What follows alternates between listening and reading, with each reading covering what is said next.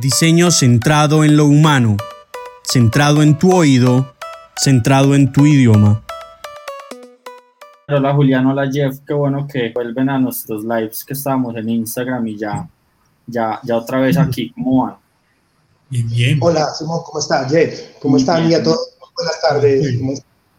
Muy bien, aquí, aquí ya hay gente conectada, entonces, eh, bueno, yo creo que que podemos empezar. Yo dije hace un momentico, de pronto no todos me oyeron, que eh, la idea es hoy hablar, digamos, de la evolución de los portales web, tanto como un poco algo de historia, como de dónde eh, vienen y, y, qué, y, qué, ha pasado con los portales web un poco en los últimos que 20 años o algo así, pero sobre todo ver, digamos, hacia dónde van, ¿sí? Como que ya se empiezan a dibujar unas tendencias como tecnológicas, de usuario, de negocio, entre otras cosas, pues que vienen como como a representar oportunidades para, digamos, las distintas organizaciones y, y sobre todo, pues, como en la eh, acentuación digital que están teniendo todos los sectores económicos y, y pues que cada uno tendrá que saber eh, su propia evolución, pero pues entender la evolución del contexto y de lo que hay disponible en el mercado, en la innovación, etcétera, pues es eh, sumamente útil.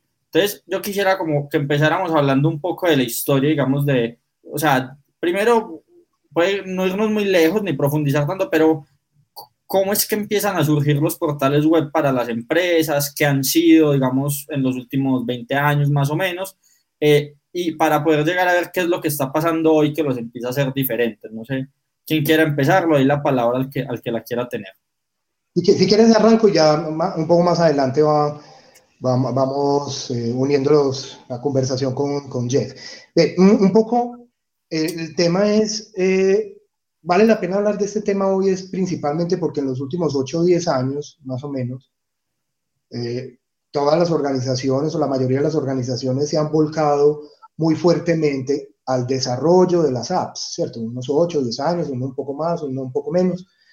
Pero básicamente, como que en algún momento dejó de tener mucha gracia el mundo web y, y donde se veía que había cosas muy chéveres para hacer era pues en el mundo de las apps nativas, híbridas, bueno, y las diversas, eh, digamos, generaciones o plataformas, pues, o arquitecturas, pues, de las apps. Pero uh -huh. lo que ha pasado en paralelo es que ese mundo estuvo muy quieto, ese mundo estuvo más o menos desde finales de los 90, eh, que fue donde arrancó, digamos, los brochures en línea, los sitios web, eh, fue una de las primeras aplicaciones del mundo web que se masificaron, ha, ha venido muy, como más bien como más o menos los mismos principios, la misma idea, las mismas cosas durante un periodo de tiempo largo, ¿cierto? Como desde finales de los 90 hacia más o menos hasta 2015, por ahí. O sea, que estamos hablando de unos 15 a 16, 17 años, donde las arquitecturas, las evoluciones no fueron muy fuertes en general, tanto que eh, algunos de, tan es así pues que eh, Gartner, pues que hace cuadrantes mágicos de tecnología, pues hace unos dos o tres años tomó una decisión que la verdad yo no la había visto, a mí no me ha tocado verlo en ninguna otra industria, es básicamente dejó de seguir publicando cuadrantes mágicos en el mundo de CMS. CMS pues son los gestores de contenido o gestores de sitios web tradicionales, ¿cierto? Entonces él básicamente dijo, aquí no hay nada más que decir, ya todo está dicho, no hay nada más eh, para conversar, entonces dejo de publicar cuadrantes, los dejo de publicar por allá en 2019, 2018 creo que es el último, y básicamente no es que dejó de evolucionar la tecnología, sino que cambió completamente, ¿cierto? Ya dejó de ser eh, tradicionales a eh, plataformas DSP, que ahorita vamos a entrar un poco más en detalle, entonces hay como unos 5 o 6 grandes temas que ahorita vamos a, a tomar junto con Jeff, cada uno de esos elementos. Entonces, una primera, una primera idea es muy concentrados en apps. Un mundo de web más bien quieto. Ese mundo eh, de web quieto empezó en mundos de portales públicos, comenzó a, a cambiar muy fuertemente en el 2017, 2018 y estos últimos 4 o 5 años. Ahora vamos a hablar sobre eso. Uh -huh. Pero además de eso, esa no es la única cosa que históricamente ha sucedido, sino que además los portales públicos, que básicamente eran contenidos, se han venido como especializando con el tiempo. Entonces, uno puede identificar tres especializaciones o subespecializaciones del portal público. Arranca el portal público, que era solamente contenido.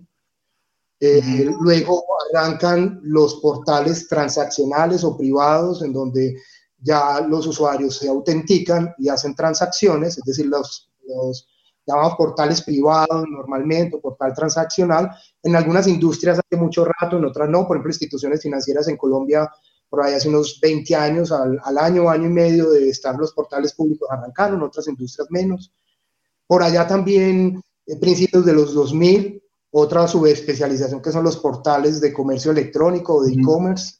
Entonces, con eh, desarrollos como éxito.com, bueno, eh, Mercado Libre, todas estas organizaciones de, que, venden productos eh, con portafolios muy amplios. Entonces se necesitaban unas tecnologías especiales, que son los portales de e-commerce.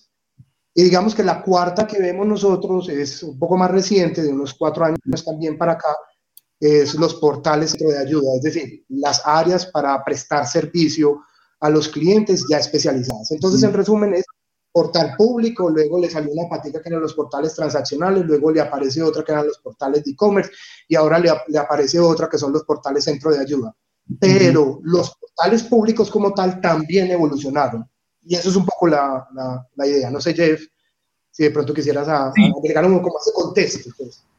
Sí, eh, yo creo que para tener como claro también el, el término portal, cuando aparece la presencia en Internet, aparece una necesidad y mira que comúnmente las personas hablan de páginas, ¿cierto? Eso fue como, como emular el impreso en una presencia digital. Yo tengo páginas una tras otra, voy conectando. De hecho, el, el concepto de hipervínculo viene de la literatura, del hipertexto, los textos que me conectan con otros, ¿cierto? Y el hipervínculo es eso, un texto que me conecta a otra página, ¿cierto? Casi que tiene esa relación.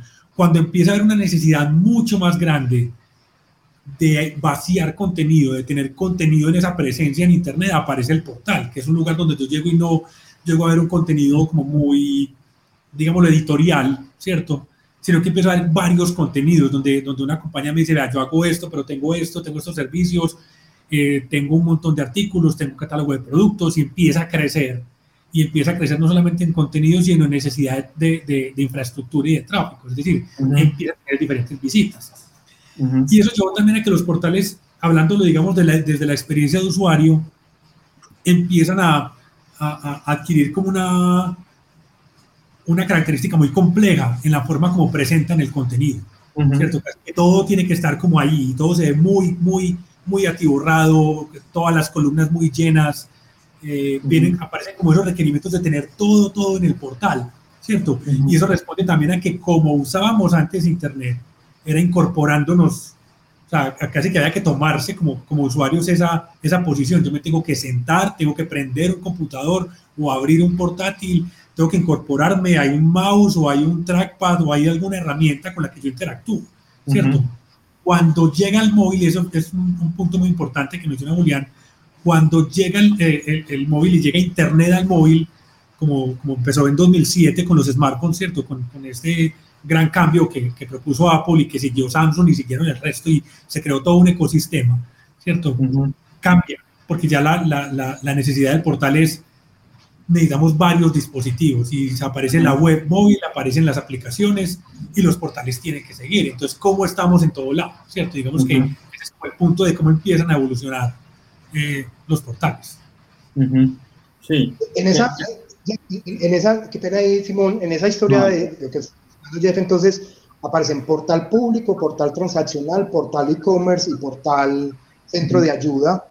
La idea siempre es, cuando hablamos aquí de portales, como lo estaba mencionando Jeff, no estamos hablando necesariamente de dominios diferentes, puede ser perfectamente el mismo dominio o subdominios o enlaces o pues eh, la idea es que aunque hay cuatro grandes aplicaciones y cuatro eh, complejidades de administración de, de, esos portales, la experiencia de usuario, las interfaces de usuario deben de ser lo más, eh, digamos, estándar posible para que los usuarios no noten que están pasando de un portal público a uno transaccional. Eso todavía es un poquito difícil porque se nota mucho el mundo transaccional del portal público, pero bueno, la idea es que que vamos eh, mejorando eso pues en general en todas las organizaciones. Lo mismo cuando pasas al portal de e-commerce y cuando pasas al portal de centro de ayuda. Eh, lo que sí es importante es que cada uno de esos portales tienen unas lógicas, unos propósitos, unas infraestructuras, unas áreas distintas que los manejan. Los portales públicos manejan unas áreas, los de centro de ayuda otras, los de e-commerce otra, los transaccionales también suelen estar manejados por otras áreas, otros equipos de trabajo. Y, esa, eso que arrancó como una página web que mencionaba Jeff, se volvió ya en una propiedad digital que tiene una serie de elementos ya más complejos que hay que coordinar. Y un poco la idea, Simón, hoy de, de, uno de esos componentes, no de los cuatro, no vamos a hablar del transaccional, ni vamos a hablar del portal de e-commerce, de ninguno de esos dos hoy, vamos a hablar del público y ojalá alcancemos al de centro de ayuda, si no lo hacemos en otro, en otro live, pero lo vamos a concentrar en el portal público, pero entender pues que el tema ya es más complejo. Sí, que aquí incluso pues les ponemos como un resumen de, de cómo es la evolución, acá falta como el portal de e-commerce, pero, pero realmente es esto que están diciendo, parte del portal público, pero ya empieza como a tener sus distintas ramas. Bueno, ¿qué tal si entonces como que le hacemos un doble clic eh, eh, al, ya no tanto como a lo que fueron los portales públicos, sino a lo que pueden ser hoy los portales públicos, ¿sí? Y como que es lo que, digamos, empiezan a cambiar y a ofrecer, y, y uno diría, bueno, para que una empresa tiene un portal público, justamente como que es, que es lo que puede empezar a ganar una organización con, con un portal bien público, digamos, bien hecho y bien diseñado. Un portal público de última generación, ¿cierto? Porque hay, en este momento, pues hay portales públicos desde soluciones gratuitas, completamente gratuitas, páginas pequeñas, hasta cosas complejas. Lo que vamos a hablar es portales públicos de última generación. Exacto. El último modelo.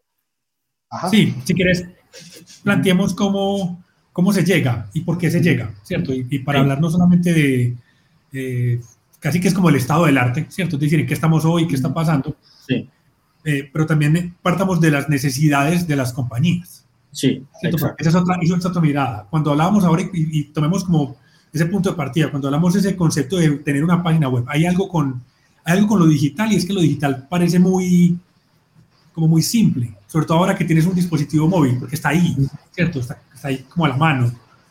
Pero cuando hablamos de un portal, lo que pasa detrás es lo que es realmente importante, porque para las compañías aparece una necesidad urgente. Digamos que antes, antes de, considerar los portales y los administradores de contenido, CMS, básicamente se necesitaba la figura del webmaster. Es un, nombre muy, muy noventero, principios de los 2000, y es una persona que sabe cómo poner en texto y en imágenes a través de código una página online, ¿cierto? Pero cuando tenemos un periódico, por ejemplo, sería imposible de manejar eso con un equipo de webmasters que estén publicando contenido inmediato, porque un, un, un, periódico o un portal de noticias tiene que publicar la noticia ya. No es ahorita cuando, el, cuando pueda, no lo, no lo, tiene, no lo puede poner en un, en un pipeline de, de procesos, sino que tiene que ser ya. Y ahí aparece el administrador de contenido, que es clave en los portales, porque el administrador de contenido es el que le permite a una persona que no tiene conocimiento técnico poder modificar los contenidos del portal, poder agregar contenidos, poder editar. Y eso es lo que nos lleva incluso a lo que está pasando hoy o a la tendencia en, en, portales web. No sé, Julián, si tienes algo ahí. Eh, Jeff, si quieres, eh, a, partir de lo que estás mencionando, profundizamos sobre el, primer gran cambio. O sea, vamos a hablar de cinco grandes cambios. Esos cinco grandes cambios que son Headless Y eh, las plataformas de Digital Experience, la gestión multisite, los portales embebidos y los microfrontends, ¿cierto? Entonces, si quieres, devuelve. Eh, eh, esos son los cinco que vamos a hablar. Sí, pero, pero como, acaba de mencionar Jeff, el primer cambio grande se da a nivel de la gestión de contenido, porque las herramientas de portales públicos originales eran básicamente gestores de contenido, herramientas que manejaban tanto la capa de presentación como la capa de contenido, ¿cierto? O sea, básicamente era para presentar las páginas HTML. Pero eso era su objetivo principal y único. Se ha expandido a otros objetivos, que son los otros cuatro que hay acá. Pero además de que se ha expandido, es que eso mismo también cambió. Entonces, eh, cuéntanos eh, en qué consiste el Headless CMS para que, para que todos sepan ese primer gran cambio. Ah, bueno, pero entonces hay que, hay que primero entender cómo, está, cómo, cómo era, cómo no es un headless, sino cómo es un CMS tradicional, un CMS tradicional, ¿cierto? Básicamente, y para, para entenderlo un poco más, eh, eh, desde, a mí me gusta siempre hablar como de las necesidades, porque creo que las personas que nos están viendo también lo van a entender más fácil, no hablar desde la técnica o la tecnología, porque eso termina siendo a veces, eh, digamos, entre comillas, irrelevante. ¿Cierto? Pero entonces, ¿qué pasa? Cuando aparece la necesidad, como lo decía ahora, de publicar contenidos, ¿cierto?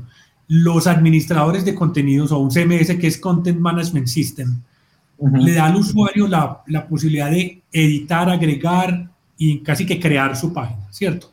Y eso tiene, tiene eh, pros y contras. El pro es que yo puedo hacerlo sin necesidad de, de tener conocimiento técnico.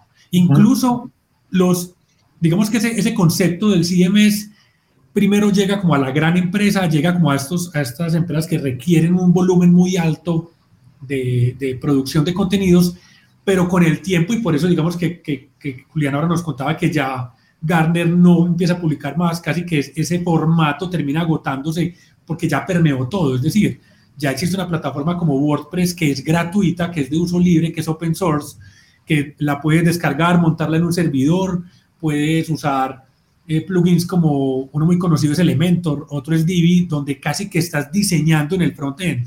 Entonces casi que pasa lo mismo como los diseñadores gráficos no les va a gustar esto, pues, pero una aplicación como Canva ya empieza a, entre comillas, reemplazar al diseñador porque le entrega herramientas a quien no, no tiene el conocimiento para que cree sus cosas, ¿cierto? Entonces, en el CMS, cuando yo creo esa página, lo que estoy haciendo es como amarrando el contenido a la página que yo creé. esa página queda con ese contenido único. Yo pongo el título como quiera, pongo la imagen a la derecha o a la izquierda o abajo, pongo tres columnas, cuatro columnas, ¿cierto? Hago como todo el, todo el, el, vaciado de contenido, pero queda ahí, ¿cierto? En un CMS tradicional queda, de hecho yo lo construyo por páginas. En, en, la arquitectura interna, yo le digo, quiero crear una nueva página y empiezo ese proceso, ¿cierto? Que puede ser complejo eh, como tan fácil según la plataforma, ¿cierto? Digamos que ahí no vamos a hablar de qué tecnología lo hace más fácil o difícil, sino cómo, operan de manera general. Cuando aparece... Y, ese acto de crear la, la, página es tanto hacer la capa de presentación, es decir, cómo se ven los colores, eh, la, el layout de página, como el contenido, ¿cierto? Realmente estás haciendo ambas cosas, ¿cierto? Y está funcionando contenido está embebido en la capa de presentación, metido ahí en la capa de presentación. Es el mismo archivo, están haciendo las cosas a la vez.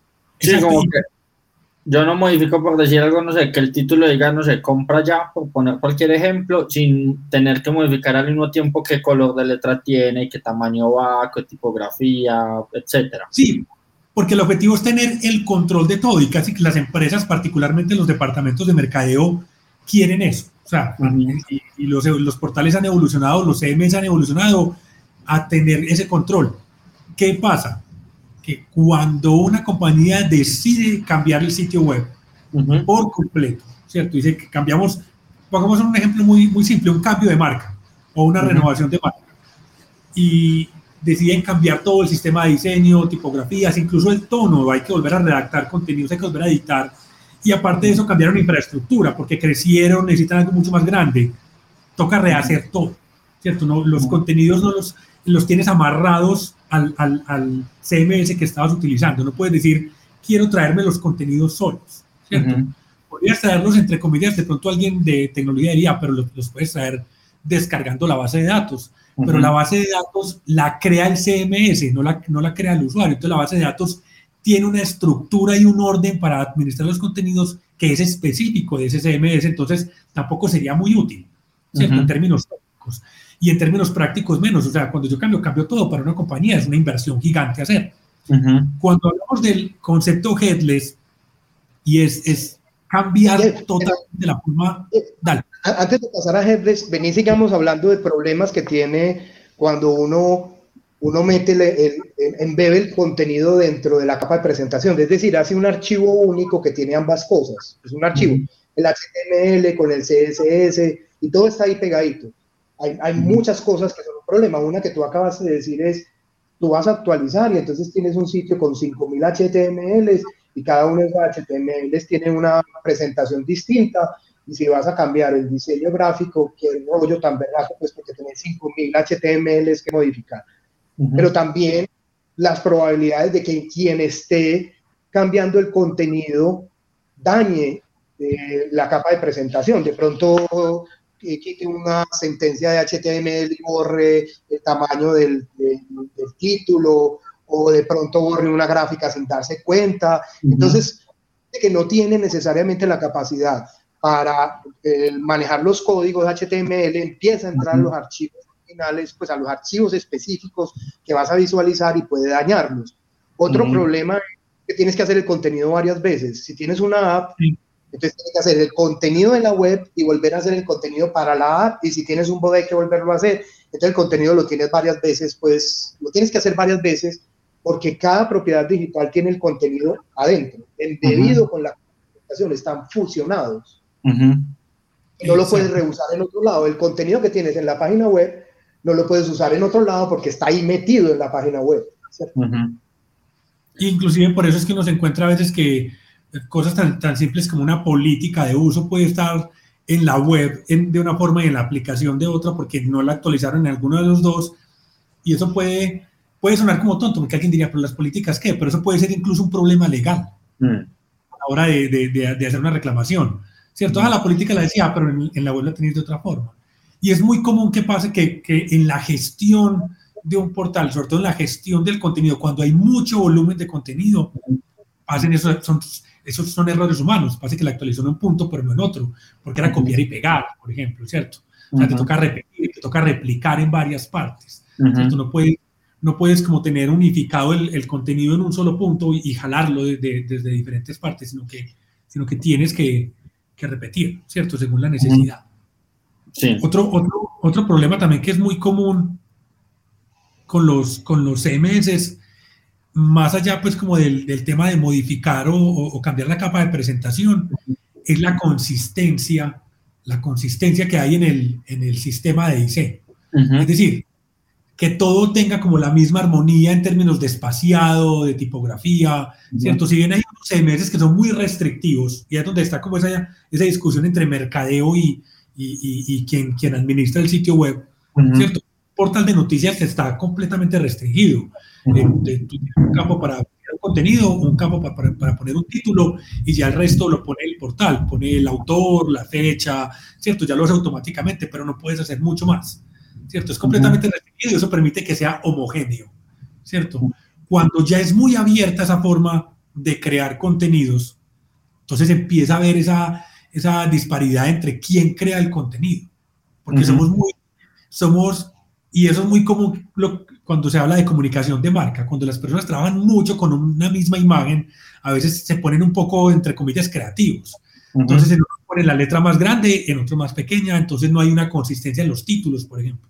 Y hemos encontrado mucho eso en, como ese tipo de, de, errores en grandes empresas acá, ¿cierto? Porque no hay, un, no hay una gestión del, del, sistema de diseño, ¿cierto? Y eso pasa porque tanto la capa de presentación como, la, como, la, como los contenidos mismos son controlados por quien sube el contenido, no, no, son, no, son, no, están separados, como en el caso del, del portal de noticias que es más restrictivo. Sí, se pierde como esa noción de sistema, que es justamente, y volvemos a la lógica como de una persona a la que dependa todo, más que creo que como que se multiplica un poquito, pero en últimas, como que esta articulación de equipos es, es más difícil porque sería más fácil si justamente ya algo los articulara independientemente de lo que hagan. Exactamente. Pero, pero entonces ahí ya viene ese cambio, que el cambio fue, dejó de ser así, dejó de estar embebido y arranca una nueva arquitectura para eh, gestionar los contenidos en, los portales y es el headless, el que llaman CMS sin cabeza o headless pues en inglés, eh, que, ya cambia eso y separa las dos cosas. Si quieres ampliar un poquito para que todos, ¿a, qué se refiere headless? ¿Qué, significa sin cabeza? Creo que no me da para ampliarlo por aquí porque es PowerPoint, pero el, si quieren leo lo que dice acá, ¿sí? ¿Cómo, lo definimos? Digamos, el repositorio de contenido denominado cuerpo está separado o desacoplado del encabezado, es decir, la capa de presentación o la interfaz. De pronto ahí la explicación es un poco más técnica de cómo están las páginas que, no todo el mundo entiende eso, entonces de pronto si lo explicamos mucho mejor. Sí, vamos a, a como darle un poco más de claridad a ese tema. ¿Qué significa que esté desacoplado?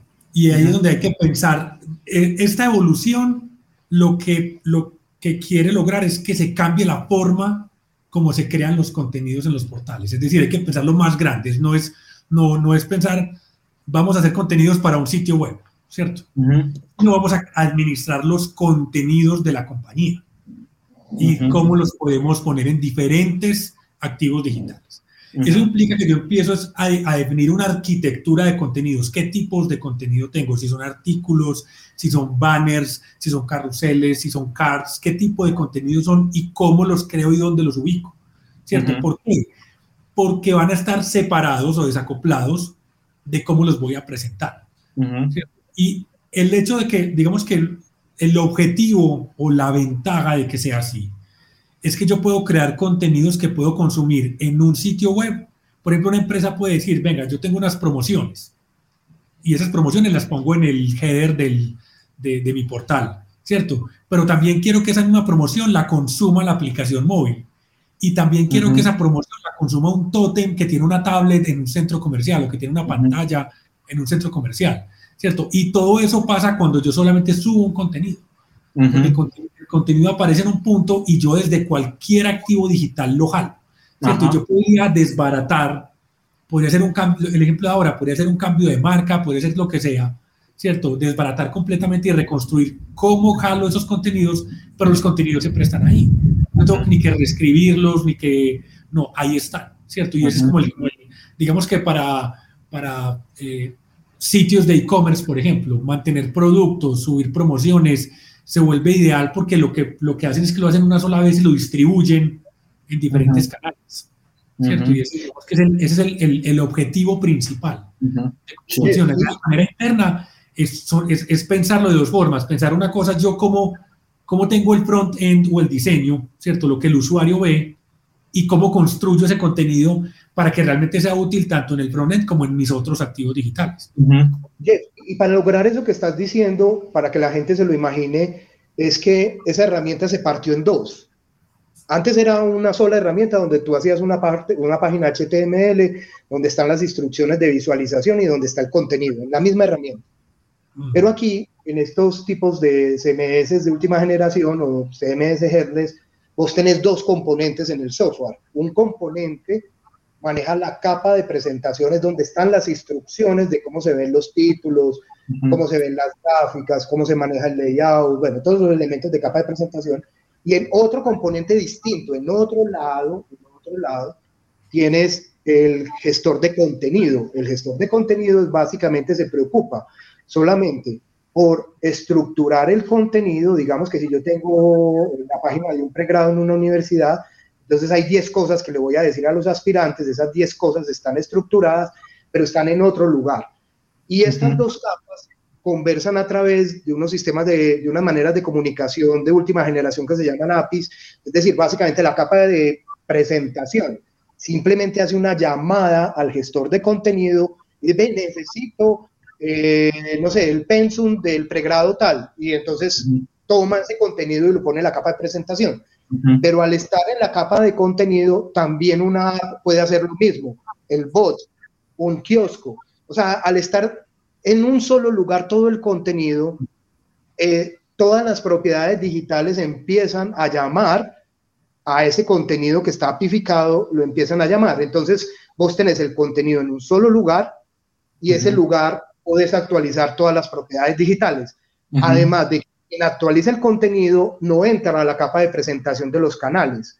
O sea, no es que entonces el experto en producto, digamos, cuentas corrientes, el que sabe mucho de cuentas corrientes y va a actualizar alguna característica, entra, actualiza el contenido, pero ya no toca la capa de presentación de ningún canal.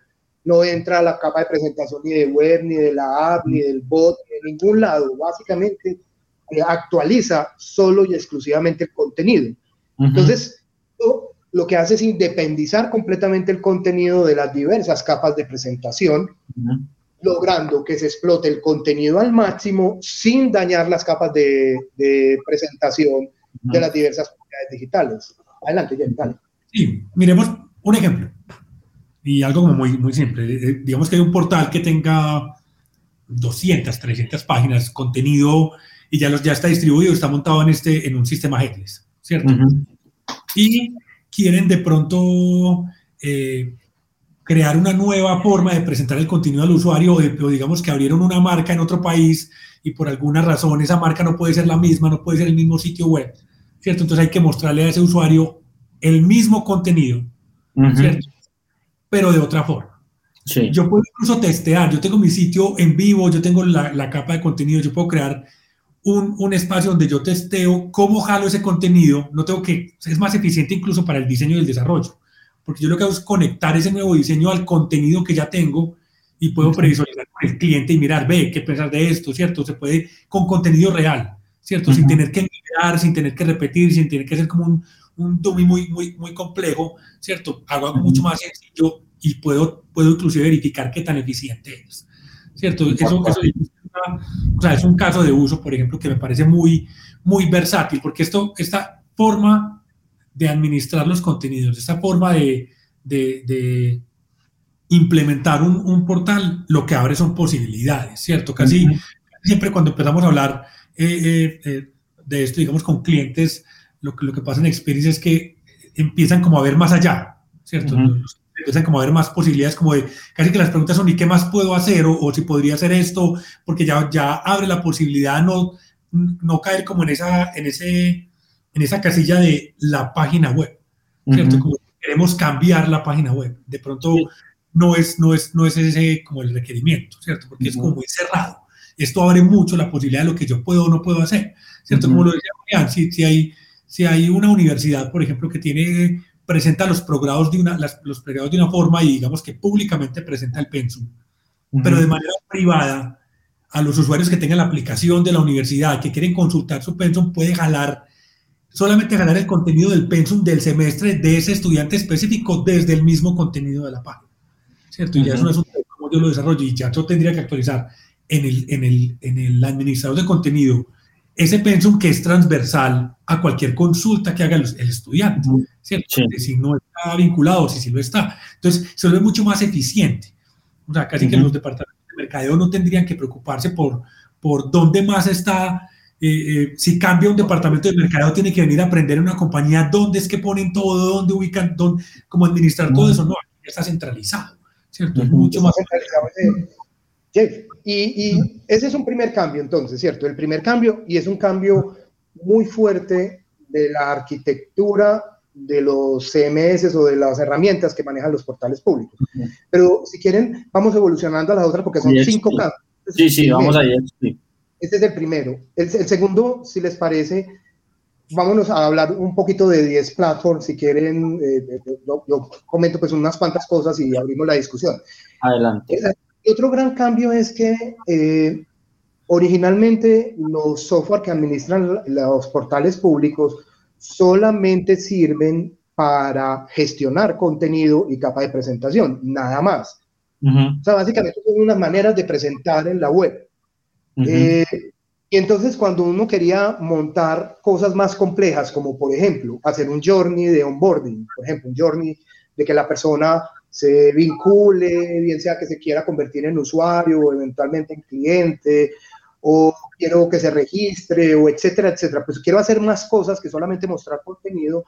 Normalmente a todos nos ha tocado utilizar herramientas de desarrollo externas al, al, portal y integrarlas de alguna manera con el portal. Eso significa que ah, ah, tienes que jalar eh, recursos de otras áreas, eh, mirar la compatibilidad, mirar si pueden funcionar y eso pues tiene todo un cuento, pues, ¿cierto? Para que, para dotar de funcionalidad más amplia a los portales públicos. Sí. Ya con, ya con esta nueva generación, ya lo que pensaron es, no, venga, pero ¿por qué un gestor de portal público solamente debe manejar contenido y capa de presentación? ¿Por qué no puede, no puede manejar journeys? ¿Por qué no puede manejar eh, inscripciones? ¿Por qué no puede manejar onboarding? ¿Por qué no puede manejar personalizaciones? ¿Por qué no puede manejar campañas? Entonces aparecen lo que se llaman las DXP Platform o Digital Experience Platform. De un Digital Experience Platform o DXP Platform ya es entonces un CMS, CMS headless, como mínimo son headless, pero además adquirió capacidades funcionales adicionales. Normalmente las capacidades adicionales son la creación de usuarios, la autenticación de esos usuarios, la creación de journeys, la administración de esos journeys. Por ejemplo, el onboarding es un journey eh, que se maneja pues a ese nivel. Eh, y la personalización del contenido, realizar campañas, es decir, ya cuando yo tengo una plataforma DSP, soy capaz de, por ejemplo, presentarle unas, eh, unos contenidos y unos banners y unos pues, contenidos, definición de contenido amplia, que puede ser un banner, un texto, un PDF, a unos públicos y a otros públicos presentarle otra cosa, ¿cierto? ¿Por qué? Porque el portal público ya identifica al usuario y ese usuario tiene una campaña específica que tiene una personalización del portal. Entonces, miren que básicamente lo que uno hace con una DSP platform es llevar funcionalidades que antes tenía que desarrollar por aparte. Por ejemplo, nosotros en un cliente de una universidad, eh, en su momento, venga, pero usted solamente tiene usuarios cuando se matriculan, pero todos los aspirantes, se matricula uno de cada 10 eh, personas que están en el sitio web.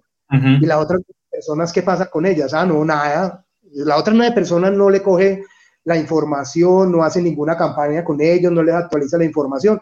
En, un, esquema tradicional de CMS, esa capacidad hay que desarrollarla por aparte. O sea, el área de tecnología tiene que ir a hacer un desarrollo y eso se demora un tiempo, mientras que en un DSP platform eso está embebido en el producto. el producto es también un canal que gestiona usuarios. De esa manera, no tienes que hacer desarrollos y libera capacidades del backend para el manejar e, esas interacciones. sí. Es entonces el segundo gran cambio. Jeff, no sé si de pronto quisieras comentar algo ahí alrededor de... Sí, y, y también como para hacer ciertas claridades, porque digamos que desde el, desde el punto de vista de tecnología o un departamento de IT, pues podría decir, no, es que eso, pues, eso, lo, eso, lo, eso ya existe, ¿cierto? Y realmente lo que pasa detrás cuando una, una compañía empieza a gestionar sus usuarios, empieza a gestionar sus contenidos, empieza a tener ciertas ofertas que son públicas y otras que son privadas, lo que sucede es que se, se vuelve como una, una colcha de retrasos la infraestructura de activos digitales. Es decir, por aquí tiene algo, por aquí contrata un desarrollador para otro, eh, sí, y pongámoslo como en el, más, en el más popular, que es el que usan más que todo las pymes, ¿cierto? Que es WordPress, por ejemplo. WordPress tiene un montón de, posibilidades, pero esas posibilidades están atadas a productos de otros fabricantes o a desarrollos a la medida. Y hay algo muy importante con este tipo de, plataformas que, a veces se pasa por alto cuando se, se habla de tecnología, y es el soporte que está detrás, ¿cierto? Lo que sucede, la relación que tengo yo con el proveedor, de, este tipo de infraestructura. Si es que si yo tengo todo eso fragmentado, me toca hablar con tres, cuatro compañías y, es muy común que empiece como el, como, como tirarse la pelota, pues, ¿cierto? Como decir, no, esto no me corresponde, esto sí, no, es que esto es culpa de la otra base de datos, que no se puede conectar, y terminan, termina como muy difícil esa gestión, ¿cierto? Y la misma, el mismo concepto de headless en los contenidos aplica también en estas, en estas plataformas a la gestión de usuarios, es decir, la plataforma se encarga de organizar los usuarios de una forma y empezar a catalogarlos y empezar a conectarlos con experiencias diferentes, ¿cierto? Que pueden ser tanto de integraciones que yo tenga en la plataforma, pero también de desarrollos que yo haga externos, ¿cierto? Porque eso no, no es que la plataforma pueda hacer todo.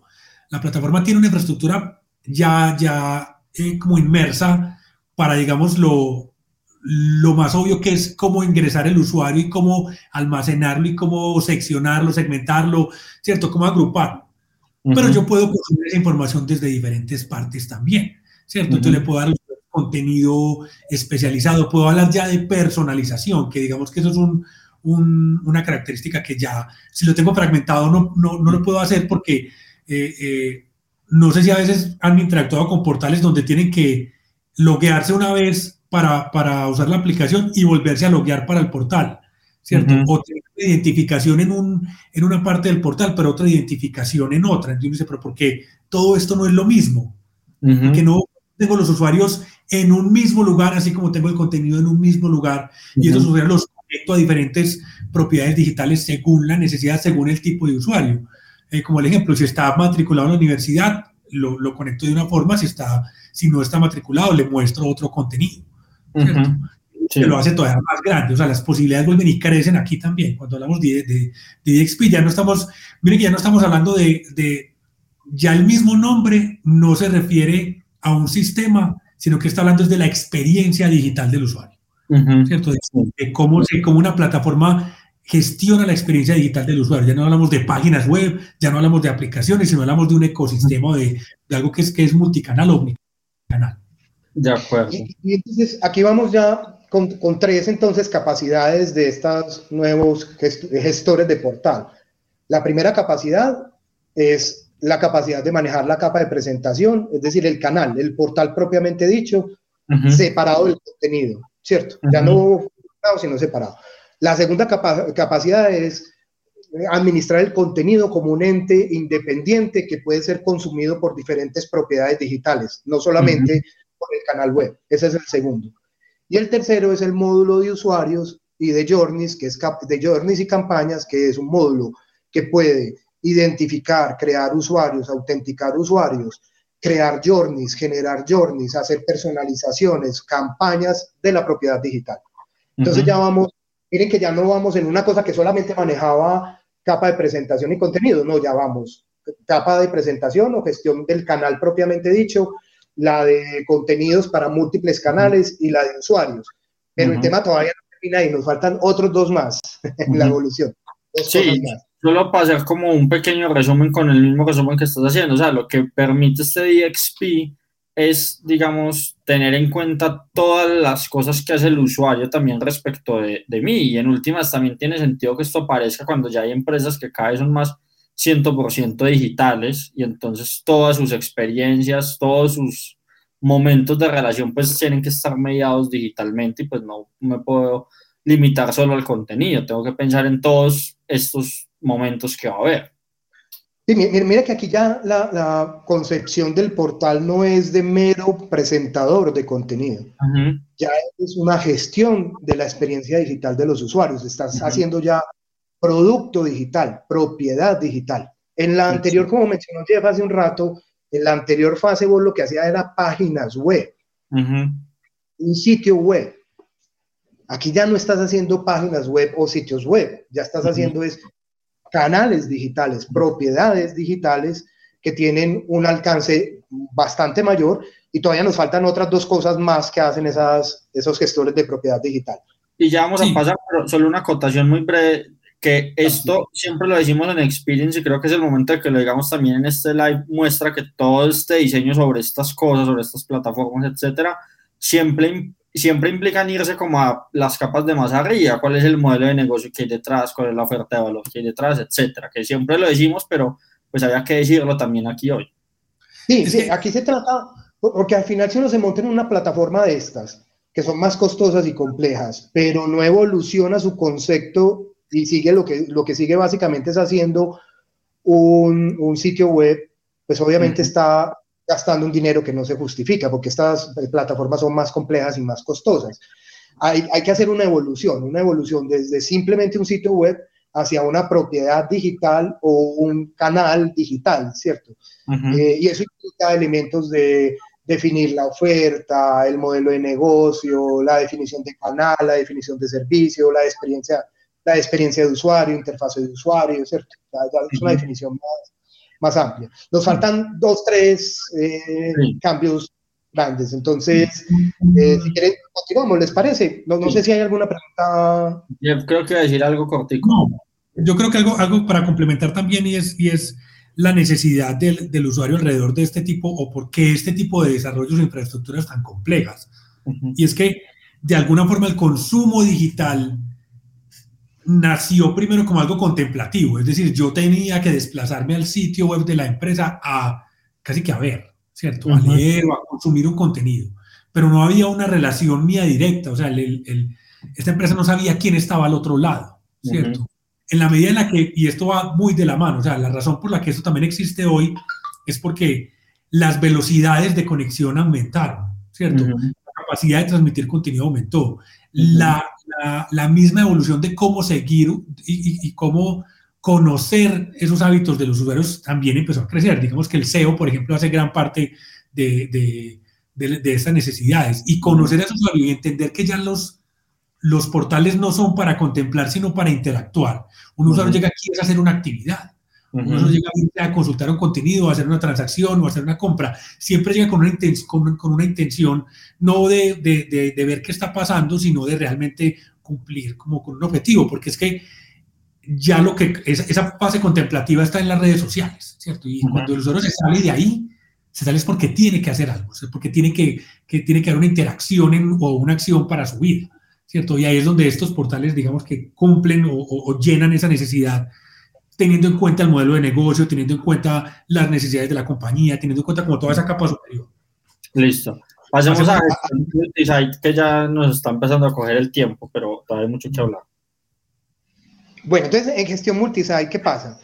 Entonces, continuando con esos cambios hacia una propiedad digital, es decir, todo esto es la evolución desde crear un sitio web que utilizaba una herramienta de CMS, ¿cierto? Clásica, hacia una propiedad digital en donde los usuarios hacen más que solamente consultar contenido, hacen muchas más cosas, interactúan, hacen transacciones, reciben servicios.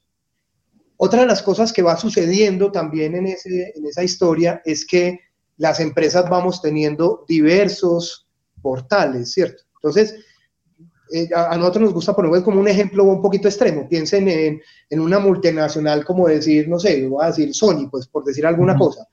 Sony puede estar en 140 países en el mundo, por ahí unos 60 idiomas fácilmente, 40, 40, 40 y pico de idiomas como mínimo, por ahí unas 10 unidades de negocio, es decir, mal multiplicados puede tener por ahí, no sé, unos 1500 eh, dominios, 1500 sitios, ¿cierto?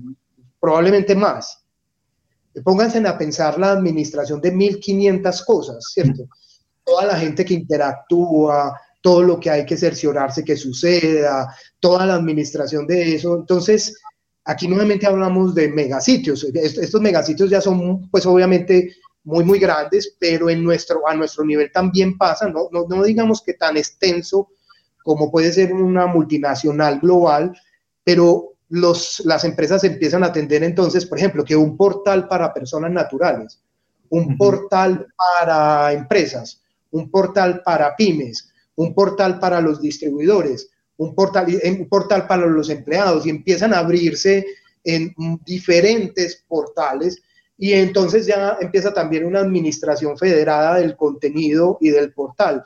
Entonces el portal de personas lo maneja este gerente de producto con este gerente de canal y este de empresa lo maneja este gerente de producto con este gerente de canal y se abre ya una administración compleja.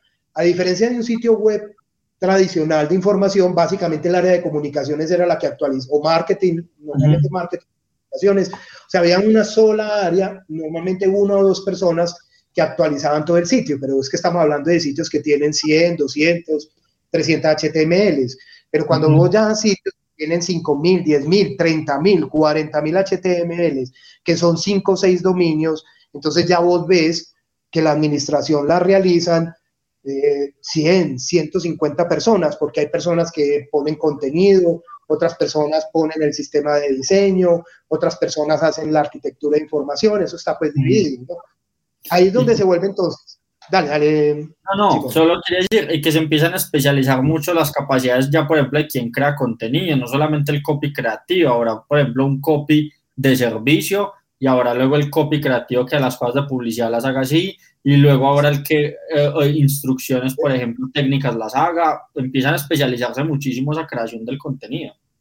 Que, por ahí hay un, un, un meme que circula cómo cambió la cosa, porque antes, cuando había sitios web, el webmaster, que es lo que mencionaba Jeff al principio, el webmaster hacía todo. o sea, había una sola persona que manejaba el sitio web, pero claro, era el sitio web que hacía una sola cosa. Hoy en día eso que hace el webmaster, entonces hay diversos tipos de gestores de contenido, hay SEOs, hay gente de UX, hay gente de UI, entonces ya son como 10 roles lo que hacen, lo que en ese momento el webmaster hacía en un sitio pequeño, ahora lo hacen 5, 6, 7 roles en diferentes áreas. Esa administración Entonces, estas plataformas de portal público tienen, eso se llama, digamos, en estos mundos, el entitlement o las autorizaciones, son los gestores de autorización. Entonces gestionan la autorización. Por ejemplo, fulanito de tal hace parte del, del, equipo de producto tal que tiene autorización para cambiar los contenidos de esta sección del sitio. Y fulanito de tal puede cambiar la capa de presentación de esta sección del sitio o del sitio completo. Y ahí vos administras todos los roles, asignaciones, alcances de todo el equipo, porque ya estás hablando de una propiedad digital que ya son muy complejas para ser administradas solamente por un pequeño grupo. Ya son manejadas por grupos mucho más amplios y necesitas coordinar esas actividades. Sí, digamos que incluso, a ver, en, en, un CMS tradicional también hay, hay, hay usuarios con roles, ¿cierto? El asunto, digamos, con estos tres eh, eh, eh estos portales de los que estamos hablando, ¿cierto? Que casi que es que se monta uno encima del otro, ¿cierto? No es que o, es headless o es DXP o es, o es multisite, no, es, es headless, pero cuando es DXP también es headless, ¿cierto? Y cuando es multisite tiene todo detrás, ¿cierto? Entonces es. realmente, realmente la, a todo, a, la gestión multisite hay que sumarle todas las ventajas y versatilidad que tienen los, los, las dos capas de abajo. ¿cierto? Es decir, en, en, el escenario, por ejemplo, de, de, tener un sitio o un portal personas, un portal empresas, un portal pymes, ¿cierto? Yo puedo tener un contenido transversal para todas gestionado por un equipo. Entonces, es una sola vez de contenido que se consumen los tres y ahí aparece Headless, ¿cierto? Pero tengo usuarios registrados donde a cada uno le muestro contenido personalizado, ¿cierto? Donde, donde tengo unos journeys definidos bien sea personas o empresas, y, administro mis usuarios o clientes. Ahí está DXP, ¿cierto? Y todo está en la misma infraestructura. Equipos gestionados con roles, ¿cierto? Tengo una infraestructura que me soporta esa demanda de usuarios, esa demanda de conexiones, toda en un, en un mismo lugar, ¿cierto? Ahí está la gestión. Entonces, eso, eso, digamos, que es lo que hace que sea, que no, que no, para no caer, digamos, en, en, en decir, no, es que esto ya existía, ¿cierto? Porque, pues sí, usuarios con roles desde los CMS iniciales existen porque eran necesarios.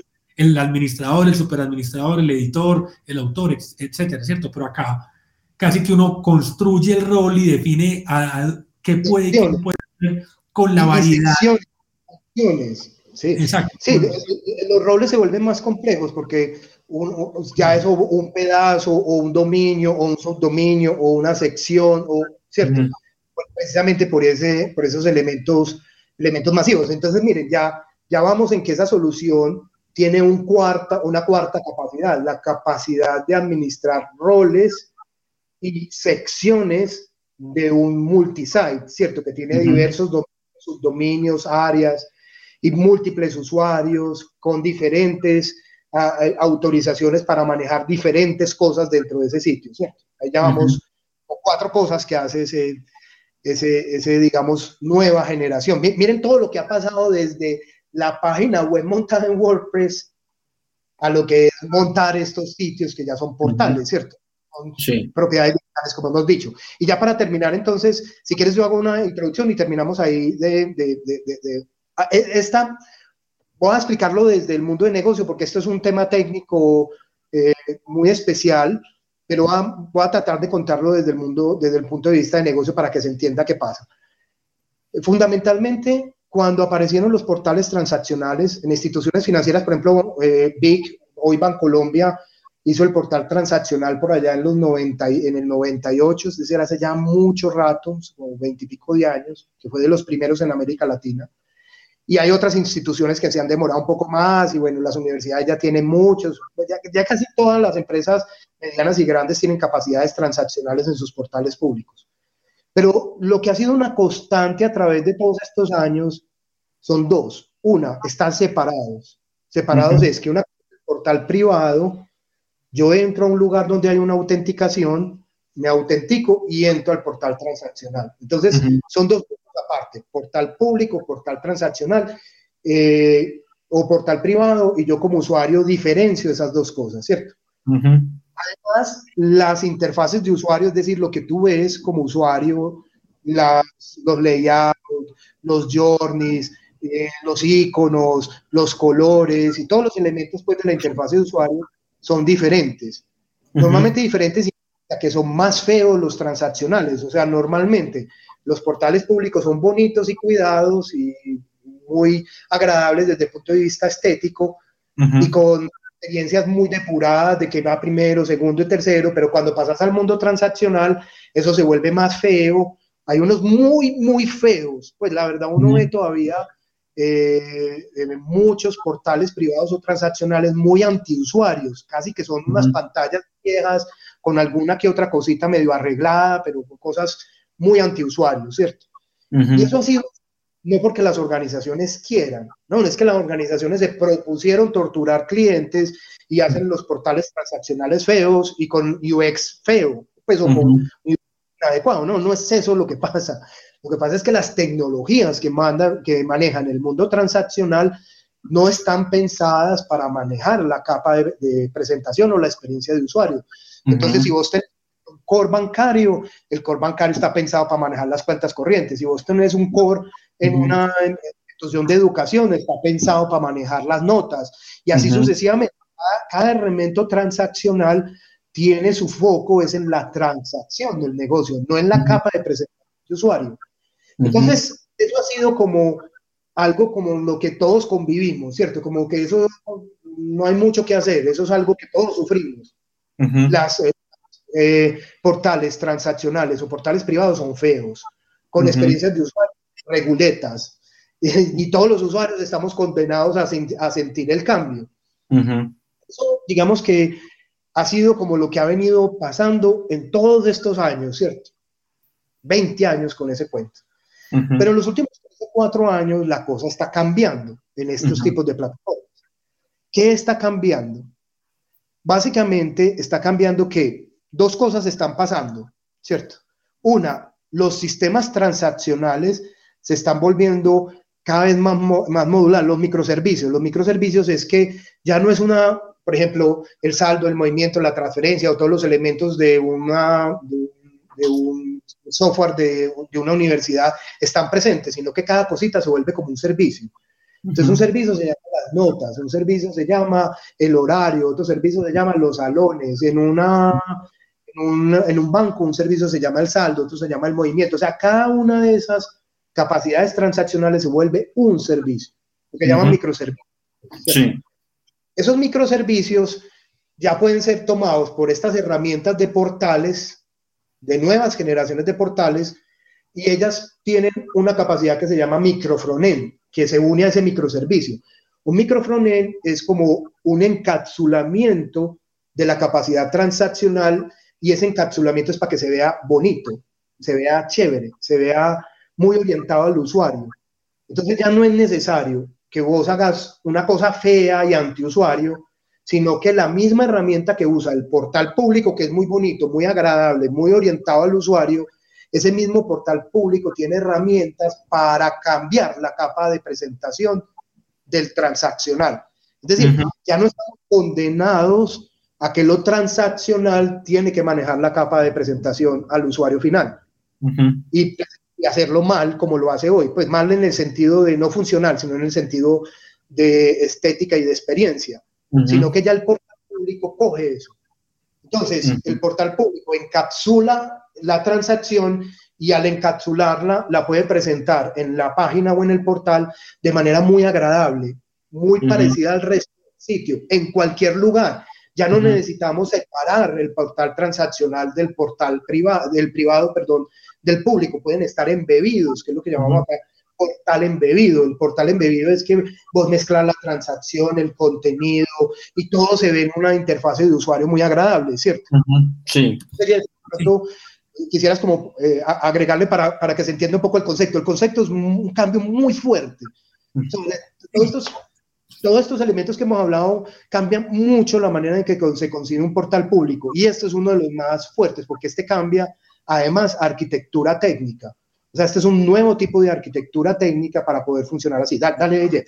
Exacto, sí, y justo, justo en esa parte técnica quería como hacer el énfasis porque parte de jalar esos contenidos o parte de, de mostrar esas transacciones implica que la consulta o como se jalan puede venir de diferentes infraestructuras, ¿cierto? Y al, y al traer eso de diferentes partes y tener conexiones como únicas, ¿cierto? no va a ser una conexión para traer todo y esperar que todo llegue en la consulta que yo, que yo hago de contenidos o de información, sino que la hago dirigida a cada una de esas, de, de, esas infraestructuras que están separadas, ¿cierto? Hace más eficiente la experiencia del usuario porque la información le llega mucho más rápido. Algo que, que, uno... Y eso es un punto, qué pena ahí, porque por ejemplo, en, en, portales universitarios, uno entra, el de notas es una cosa, el de clase es otra cosa, y cada uno, como son separados, cada uno tiene una experiencia diferente. Entonces, este es de una manera, este es de otra, este es de otra, este es de otra. Pero lo que vos estás diciendo es muy importante, es, hombre, cada una de esas infraestructuras que son distintas porque son aplicativos distintos, ya pueden ser presentados de manera homogénea, porque es el portal público el que lo presenta. Entonces, no importa, atrás hay un gato, un perro, una gallina, un delfín, todo se ve de la misma manera, porque es el portal público el que hace la presentación, no el aplicativo. Sí. No, y que ya incluso creo que uno como usuario empieza a notar las empresas en las que esa continuidad se da y las empresas en las que no, y como que también ahí ya se empieza como a sentir mucho mejor y más como de avanzada la que sí logra tener esa unidad frente a la que se queda un poquito atrás. Sí, es que digamos que para ir como, como ya cerrando pues ese concepto, se, digamos que la necesidad que aparece, cuando hablamos ahora de hacer transacciones o de interactuar, del usuario interactuando con la herramienta, las primeras herramientas que se crearon se crearon bajo el reto tecnológico de hacerlo. O sea, es decir, cómo yo muestro en un sitio web el saldo, cómo yo en un sitio web hago una transferencia bancaria, o sea, algo que el usuario se desplazaba a una oficina, lo hacía virtualmente. Ese reto tecnológico llegó a que el desarrollo se hacía, era como se podía hacer. ¿Cierto? No se pensaba, bueno, ¿cuál es la mejor experiencia? ¿Qué le preguntamos primero al usuario? Ya damos por hecho que tiene el saldo, ya damos por hecho que lo conoce y hace dos o tres pasos y se fue, ¿cierto? Ya ahora lo que estamos haciendo hoy, ¿cierto? En los últimos años es mejorar esas experiencias porque el mismo usuario ya está habituado al mundo digital. Y eso hace que este, digamos que este tipo de soluciones empiezan a responder a esas necesidades. Como lo que, lo que lleva como a, para que tampoco sea como listo, es, más bonito, pero digamos que ese asunto de la estética y la belleza tiene un asunto con la coherencia de, de, cómo lo ve el usuario, cómo percibe la marca, cómo se relaciona con, con el activo digital, ¿cierto? Algo que, que, es bonito es armonioso, algo que es armonioso es fácil de usar, ¿cierto? Que digamos que es mucho más amplio que un asunto, para que no lo perciban, que nos ven como, como ah, es un asunto estético, ¿no? O sea, el, hecho de que uno lo diga así es, es, es, más coherente y es más bonito, detrás hay un montón de, trabajo que cuando el, diseñador lo hace o el equipo de diseño lo hace, termina siempre en esa sensación del, del, usuario. Le parece agradable, le gusta, le parece bonito, pero no sabe lo que hay detrás, no sabe que se lo hicimos más fácil, por ejemplo, y él no se sí, Solo, una cosita, que es esa estética entendida en función de potenciar y mejorar justamente lo que se le está ofreciendo al usuario, no la estética por la estética y la estética como potenciador de lo funcional. Y Simón, y, yo creo que de pronto como para finalizar de parte pues de, de mí es, hombre, mucho ha cambiado entre los CMS que soportaban páginas web a las herramientas de DSP Platform que soportan propiedades digitales. Mucho ha cambiado. Y hoy le toca a uno, cuando está en marketing digital, producto digital, canal digital, pensar para su organización cuál es el propósito y el rol que juega el portal web básicamente una presentación simplemente de contenido, como si fuera un sitio de hace unos 20 años, o ya hay que evolucionar hacia una propiedad digital que tiene un impacto mayor. Si esa es la respuesta, que para muchas empresas lo es, no para todas tampoco. Hay empresas que todavía sitio web es suficiente, pero para muchas es necesario hacer esa evolución, ya las herramientas y lo que se requiere es diferente. Sí, y también como para complementar ahí ya en este último minuto, eh, el, digamos que lo más importante de esta evolución eh, y la razón por la que hicimos también este, este live hoy es precisamente que las empresas empiecen a ver ese cambio y que lo entiendan, porque es un cambio en la forma de, de ver la estructura y la arquitectura de las propiedades digitales, ¿cierto? Es como las construyo y cómo las concibo, no desde la, como lo decía antes, no desde la tecnología o desde lo que se puede hacer, sino desde la estrategia y el modelo de negocio es muy diferente, bajando desde la estrategia de negocio, lo que requiere el usuario y la infraestructura que me soporta esa visión. Y no al revés de, bueno, ¿qué, me ofrece eh, eh, un, sistema, yo qué puedo hacer con él, lo pongo a la berraca y, y, y, como lo haga el usuario, ¿cierto? Es cambiar la forma de pensar y, salirse del esquema de voy a hacer una página web, ¿cierto? Tengo que cambiar el sitio web. Hay que pensarlo como más grande, ¿cierto? Y esto es lo que permite es eso precisamente. De acuerdo. Eh, los microfrontends como que no, no, los alcanzamos a abordar, pero de pronto una palabra... sí.